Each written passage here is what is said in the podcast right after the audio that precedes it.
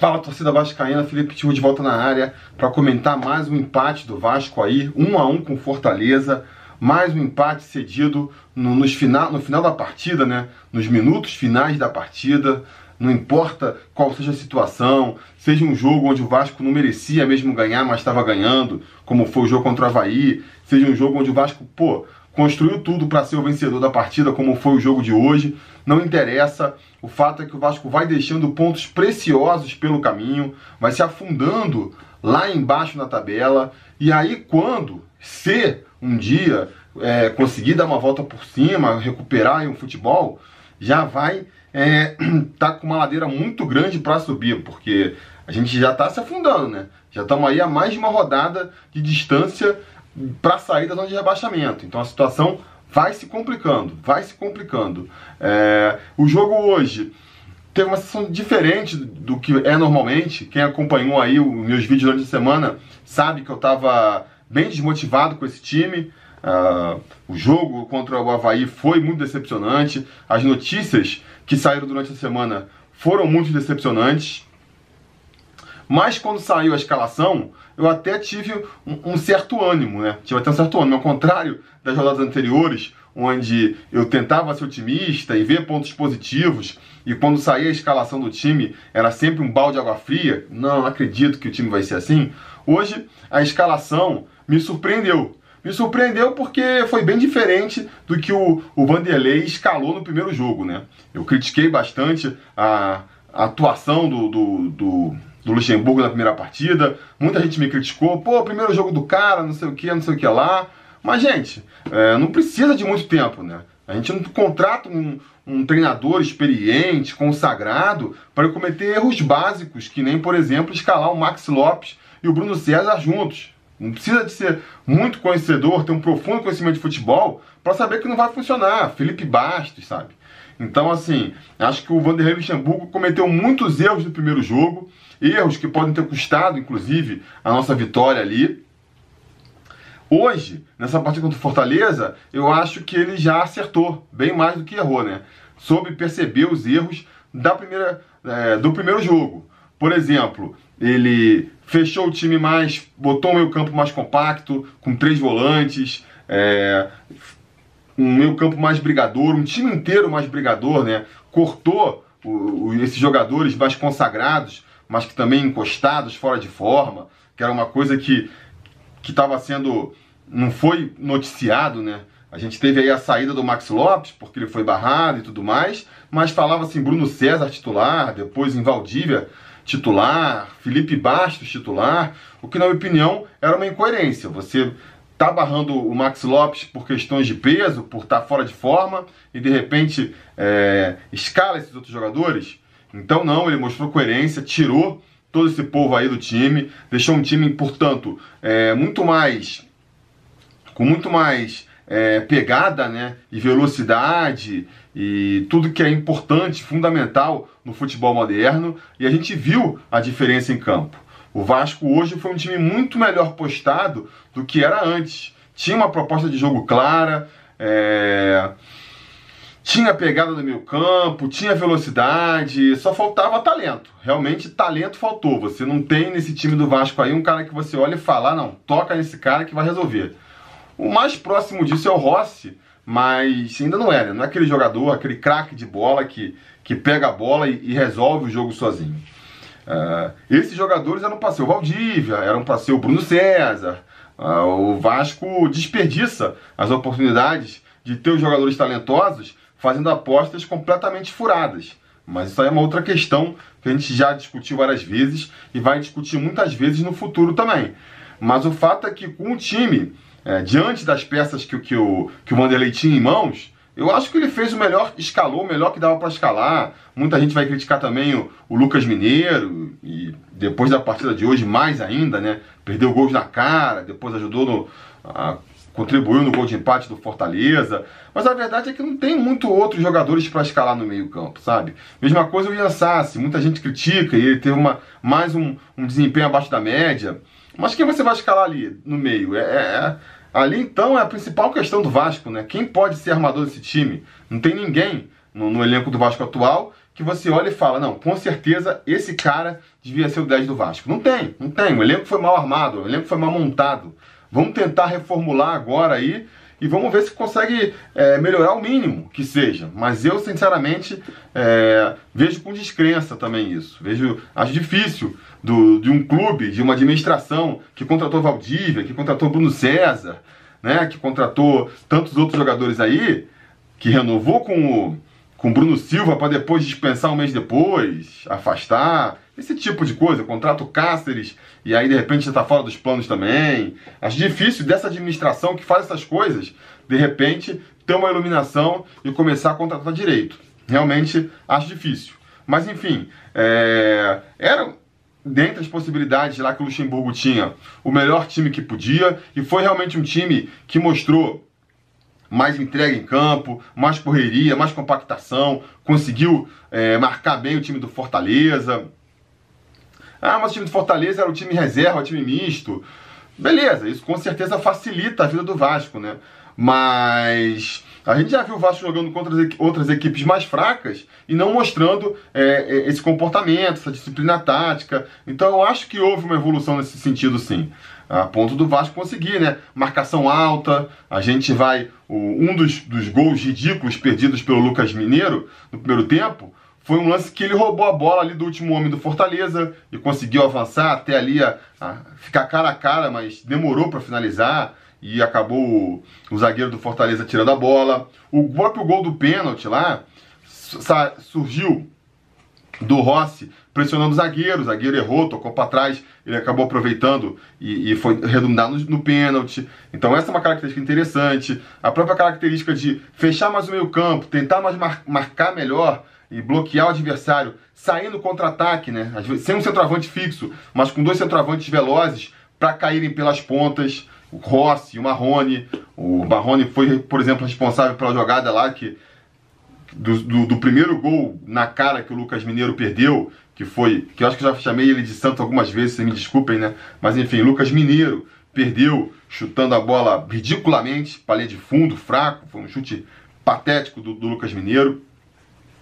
É, mas foi um lance interessante do Marrone, o Rossi foi o melhor jogador do Vasco no time.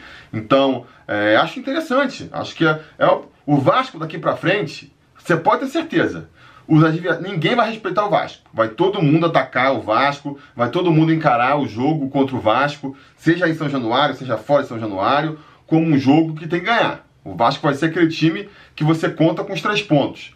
Então, o, diante dessa, dessa realidade, é interessante que o Vasco se prepare para sair no contra-ataque. Tem peças interessantes para armar esse contra-ataque, como o Rossi e o Marrone, para mim, é, dos talentos da equipe aí, dessa equipe pouco talentosa, são os que mais se destacam. Então vale a pena fazer um esquema tático em que você explore a qualidade desses dois atacantes, né? E o Vasco fez isso, fez isso, fez um bom primeiro tempo, esbarrando na limitação técnica, claro. Isso vai ser, é, repito, difícil de ser resolvido. A única chance que tem é, é, é, nessa contratação aí que o Vasco vai fazer, trazer alguém com um pouco mais de, de qualidade, né? Vamos ver se o Vasco consegue. E, mas criou chances, né? Criou as duas chances que o, que o Lucas Mineiro perdeu, chegou a criar uma cabeça, teve uma cabeçada ali do, do Marrone também, que foi um lance meio perigoso. Voltou na mesma toada no segundo tempo, botou bola na trave, teve aquele voleio do Rossi ali no escanteio também. É, enfim, criou as chances de gol, né? Conseguiu o volume ofensivo, que era uma coisa que a gente vinha cobrando aqui também. E que até prova que é, é, é, essa discussão boba de que, ah, não, se botou três volantes, então ficou mais defensivo, se bota três atacantes, fica mais ofensivo, é uma besteira. O que importa é como você vai ali se equilibrar dentro do jogo, porque jogando com três volantes, conseguindo recuperar a bola mais rápido e, e se preparando para sair rápido para o contra-ataque, o Vasco conseguiu criar um volume de, de jogo muito maior do que com outras formações mais ofensivas, teoricamente mais ofensivas, do que, por exemplo, a formação é, contra o Havaí, entendeu? Então, assim, é, tem que ter uma equipe equilibrada. Eu sempre falo, o segredo do futebol é ter o um equilíbrio entre a defesa e o ataque. Se você pende mais para um lado ou para o outro, Nunca funciona, nunca funciona. A equipe hoje foi mais equilibrada, na minha opinião. Conseguiu criar chances interessantes, poderia, se tivesse um pouquinho mais de qualidade ali, né, é, nos jogadores, Poderia ter ampliado mais o placar, mas conseguiu fazer lá no meio do segundo tempo, acho que era uns 20 e poucos do segundo tempo, né? Fazer o gol no lance lá, no pênalti sofrido pelo Rossi. Melhor jogador do Vasco na equipe, no, no, no time, não é de hoje, vem sendo, né? Um dos melhores jogadores do Vasco. É, e o Pikachu cobrou lá com perfeição, cobra muito bem. O goleiro foi bem, foi na bola. Mas essa bola que bate na trave e entra, amigo, é muito difícil de defender. Muito difícil. Enfim, Vasco 1 a 0 E aí começou o drama, né? Começou o drama. As substituições do Vanderlei Luxemburgo, na minha opinião, foram ruins. Não, não funcionaram muito bem. É... Começou pela entrada do, do Valdívia no lugar do Ian Sass, que não vinha fazendo um grande futebol, mas pô, o Valdívia tá aí, que para quem achava que não, tem que escalar, tá aí, o Valdívia entrou, não mudou nada ofensivamente, não mudou nada. Não, o, o Ian Sass estava mal? Tava. Continuou horrível o, o Valdívia, não fez nada ofensivamente. E defensivamente o cara sempre deixa a desejar. Vai pegar os gols do Vasco aí, normalmente esses gols que, entram, que vão no final da partida, sempre o Valdívia está participando de um jeito ou de outro. Sempre está participando. O Valdívia entra do meio para o final da partida e sempre consegue é, ajudar o Vasco a se ferrar. Então, cara, esquece o Valdívia, deixa ele lá no, treinando, correndo, faz para ele o treinamento que você queria fazer para o Max Lopes e vê se ele consegue voltar um pouquinho mais centrado aí depois da, da, da, Copa América. Porque agora não dá. Ficar insistindo, ah não, ele precisa ganhar ritmo de jogo. Porra, quantos pontos mais a gente vai perder para ver se o Valdívia consegue recuperar ritmo de jogo, sabe? Não faz sentido, não faz sentido. Então foi uma entrada ruim. É, entrou depois o, o Andrei no lugar do Marco Júnior também, né? Uh, também não, não, não, chegou a se destacar o Andrei. Marco Júnior também não fez uma partida ruim, mas nem boa, né? Então a gente fica nesse sentido que eu fico falando, né? É, as críticas que fazem ao, ao, ao, Lucas Mineiro, eu, eu abraço todas, concordo com todas. Agora, é, a gente tem um elenco fraco, vai tirar o, o, o Lucas Mineiro para botar o Andrei, para botar esse Marco Júnior. Cara, é, o Felipe Bastos, sabe? Eu acho que a gente vai, vai trocar de quem a gente, a gente vai ficar reclamando. Não temos nenhum segundo volante aí que realmente é, mostre que, que é, sem sombra de dúvidas, deva ser titular, deva barrar o Lucas Mineiro. Aí pode falar lá do, do Caio Lopes, vamos falar do Bruno, Bruno Gomes.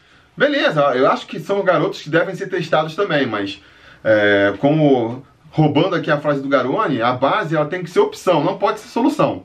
Tacar um Caio Gomes da vida na fogueira aí e falar, ah, vai lá, resolve, você agora vai ser o articulador da equipe, eu acho problemático. Então a gente vive esse drama, a gente vive o drama da falta de jogadores, né? Da falta de jogadores. Finalmente a entrada do, do Thiago Reis também, eu achei equivocada, do, no sentido de que se o Vasco estava jogando tão bem, puxando contra-ataque, e a gente perdeu, eu acho que o Vasco ca, caiu muito com a saída do Rossi, né? Que ele sentiu ali uma contusão, pisaram na canela dele, e com certeza a saída do Rossi, mais do que a entrada do Thiago Reis, fez o time cair de produção. Mas eu acho que, que, que a opção deveria ser para manter justamente é, é, essa tática de sair no contra-ataque, sair na velocidade. A tendência era que o Fortaleza, que nem fez, partisse para cima mesmo, tentasse o empate e ter um atacante mais veloz para você tentar é, achar um gol no contra-ataque, faria mais sentido do que botar o Thiago Reis, que é um jogador que precisa receber a bola dentro da área, que vai funcionar mais no esquema quando o Vasco estiver pressionando o adversário, né?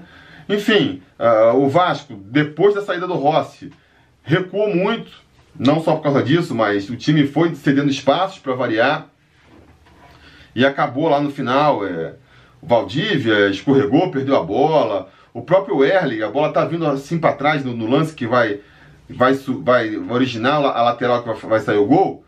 Pô, um lance que ele podia ter tocado pro Sidão, pro Sidão dar um chutão, ou tentar sair jogando. Não, tocou pro lado, uma medida de segurança, e aí da lateral vem surgir e que finalmente, né? É, a, a, falha que vai mais chamar a atenção vai ser a falha do, do Lucas Mineiro.